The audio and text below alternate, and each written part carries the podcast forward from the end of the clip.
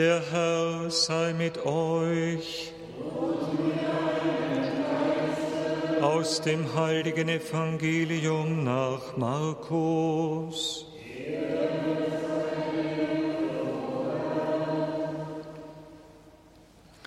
In jener Zeit rief Jesus die Volksmenge und seine Jünger zu sich und sagte, Wer mein Jünger sein will, der verleugne sich selbst, nehme sein Kreuz auf sich und folge mir nach. Denn wer sein Leben retten will, wird es verlieren. Wer aber sein Leben um meinetwillen und um des Evangeliums willen verliert, wird es retten. Was nützt es einem Menschen, wenn er die ganze Welt gewinnt, dabei aber sein Leben einbüßt? Um welchen Preis könnte ein Mensch sein Leben zurückkaufen? Denn wer sich vor dieser treulosen und sündigen Generation meiner und meiner Worte schämt, dessen wird sich auch der Menschensohn schämen, wenn er mit den heiligen Engeln in der Hoheit seines Vaters kommt. Und er sagte zu ihnen, Amen, ich sage euch, von denen, die hier stehen, werden einige den Tod nicht erleiden, bis sie gesehen haben, dass das Reich Gottes in seiner ganzen Macht gekommen ist. Evangelium unseres Herrn Jesus Christus.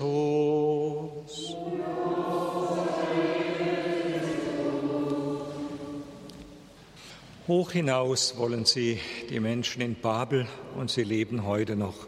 Die Menschen, die den Himmel erobern möchten. Nicht nur in der Raumfahrt, das ist durchaus legitim, auch wenn Milliarden ausgegeben werden für Erkundungen und auf dieser Erde immer noch viel Hunger und Leid ist. Aber das ist legitim, nach der Erkundung der Welt zu streben. Das war dem Menschen immer zu eigen, die Neugierde zu entdecken. Sicher, man muss sich leiten lassen vom Heiligen Geist und muss fragen, wozu nützt das? Aber gut, das andere aber ist viel gefährlicher, das Hoch hinaus wollen um letztlich Gott und seinen Bereich zu erobern. Und das spürt man in der Erzählung aus dem Buch Genesis. Es geht darum, den Himmel zu berühren und nicht nur den irdischen Himmel, sondern letztlich geht es darum, den Platz Gottes streitig zu machen. Und das spürt man in der ganzen Geschichte der Menschheit, dass der Mensch immer wieder versucht ist, selber nach oben zu streben, groß zu sein und Gott zur Seite zu schieben, mit dem Ziel einer erhofften Einheit, letztlich die selbstgemacht ist und die auch ohne Gott funktioniert.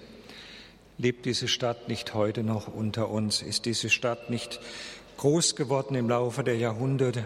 Diese Stadt Babel, die sich erstreckt über Zeiten, über Kontinente, die sich erstreckt über einen großen Lebensraum der Menschen und sie versucht einzunehmen. Das ist eine Welt, ein Ansinnen, das letztlich zum Scheitern verurteilt ist. So ist die Lehre dieser biblischen Lesung, die wir gehört haben, weil Einheit letztlich nicht ohne Gott möglich ist. Der Mensch versucht es immer wieder neu durch Ideologien, durch Werte, die er aufrichtet, eine Welt zu schaffen, die letztlich Gott überflüssig macht. Wohlstand und Reichtum sind an sich etwas Gutes, wenn wir den Urheber von allem nicht vergessen. Das haben auch die Geschäftsleute in Florenz durchaus zu schätzen gewusst. Aber wenn es zum Selbstzweck wird, wenn Wohlstand und Gesundheit und irdisches Wohlbefinden das letzte Ziel werden, dann wird es zum Scheitern verurteilt sein. Und wir merken, dass diese horizontale, in die, in die der Mensch dann gefangen wird, letztlich ihn beraubt, nämlich des wahren Himmels, des wahren Glücks. Wenn der Mensch nur noch in der Horizontale lebt, im Diesseits, in dem irdischen, greifbaren, in dem, was man jetzt gewinnen kann, in dem, was jetzt möglich ist und sich um das Morgen und die Zukunft nicht mehr kümmert, dann, Welt, dann wird die Welt immer weniger bewohnbar. Dann macht er sich keine Sorgen um die künftigen Generationen. Er macht sich noch weniger Sorgen um sein letztliches Schicksal, wenn es mit dem Tod dann zu Ende geht, was er nun wirken kann. Und das wird eine Welt, die letztlich grausam wird, weil jeder gegen jeden sein wird. Und das ist eine Illusion, eine teuflische Illusion, muss man, muss man auch dazu sagen, weil Glück verheißen wird, Einheit und Wohlstand, aber am Ende kommt genau das Gegenteil heraus. Diese Welt wird grausam. Augustinus hat es schon in seinem großen Werk Der Gottesstaat geschildert. Er hat dieses Werk über viele Jahrzehnte geschrieben, immer wieder ein Stück weiter geschrieben, wo er sagt, es gibt zwei Städte, die Stadt Gottes und die Stadt dieser Welt, das irdische, die irdische Stadt und die himmlische Stadt. Und er sagt, die eine Stadt wird gebaut von Menschen, die bereit sind, alles für sich zu tun, selbst um den Preis, dass Gott verachtet wird und am Ende gehasst wird. Und die andere Stadt, die Stadt Gottes, wird gebaut von Menschen, die bereit sind, Gott alles zu geben, Gott zu lieben, alles für ihn einzusetzen, selbst wenn es kosten würde die Verachtung und die Hingabe des eigenen Lebens aus Liebe. Die eine Stadt wird gebaut aus der Selbstliebe, in dem unguten Sinne, also in dem egoistischen Sinne, und die andere Stadt wird gebaut aus der Liebe zu Gott und den Nächsten.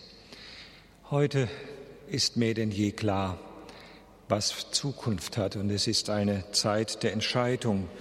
Und wir spüren, wie diese Stadt, die ganz aus der Selbstliebe gebaut und konstruiert wird gegen Gott, letztlich schon ziemlich ins Wanken gekommen ist. Aber sie hat immer noch die Faszination, Menschen ja einzuladen, dort zu wohnen, sich dort niederzulassen.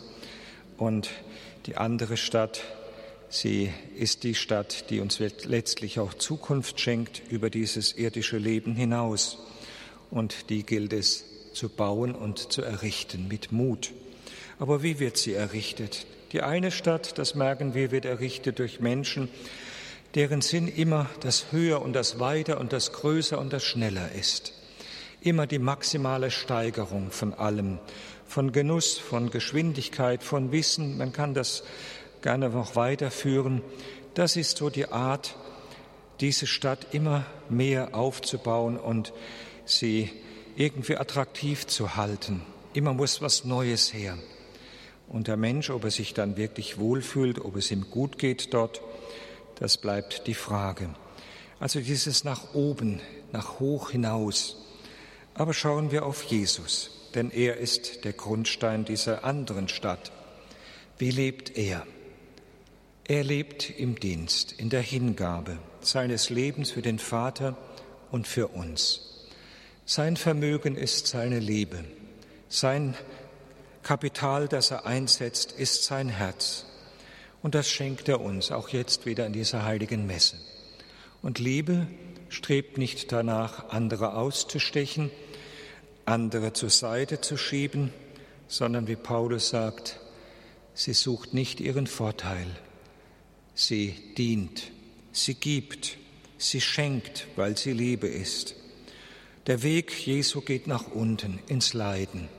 Er geht dorthin, wo keiner hin will. Er dient und ist auch bereit, um unsretwillen und um unseres Heiles willen das Kreuz zu nehmen, denn das ist das Werkzeug dieser bleibenden Stadt Gottes, das Kreuz. Diese Stadt wird bestehen, auch wenn sie noch so sehr bekämpft wird durch Regime, durch Ideologien, das Wohnen Gottes unter uns das Wohnen Gottes in den Herzen der Menschen. Wie viele Angriffe gab es schon auf diese Stadt, sie zu vernichten, ihre Existenzgrundlage zu entziehen, der Kampf gegen die Kirche, der Kampf gegen das, was wirklich menschlich ist. Ja, und die Stadt ist immer noch nicht zerstört. Aber wie wird sie aufgebaut? Durch die Liebe. Durch die Liebe, die auch in das Leiden hineingeht, die bereit ist, mit dem Menschen zu leiden, an seiner Seite zu sein. Gott sei Dank spürt man immer wieder, dass diese Liebe noch lebt. Ich denke es immer wieder bei Katastrophen, so schlimm sie sein mögen, dass doch immer wieder auch die Bereitschaft geweckt wird, zur Hilfe, zu beizustehen, etwas zu investieren, dass es Menschen gibt, die wach sind, denen das nicht gleichgültig ist. Mögen sie auch nicht zur Kirche gehören oder vielleicht als Getaufte schon lange nicht mehr so ihren Weg bewusst mit Gott gehen, aber wenn man noch spüren kann, dass eine echte mitfühlende Liebe zu den Menschen da ist, dann ist das doch auch eine Gabe Gottes, auch wenn diese Gabe auf Dauer nicht ohne Christus Bestand haben kann. Aber diese Liebe, die eben das Mitleid geht, in die Hilfe, in die, an die Seite des Leidenden tritt. Und das ist der Weg Jesu. Wir hören dieses Evangelium, weil der Herr uns ruft und uns sagt, dass er mit uns diese neue Stadt aufbauen möchte. Und warum das Leiden? Warum dieser Weg in das Leiden hinein? Ich denke immer, man muss dazu sagen, Gott hat das Leid nicht erfunden. Es ist eine Folge der Sünde, der Abwendung von Gott. Leid ist immer das, was Gott vorfindet, und das fand auch Jesus vor.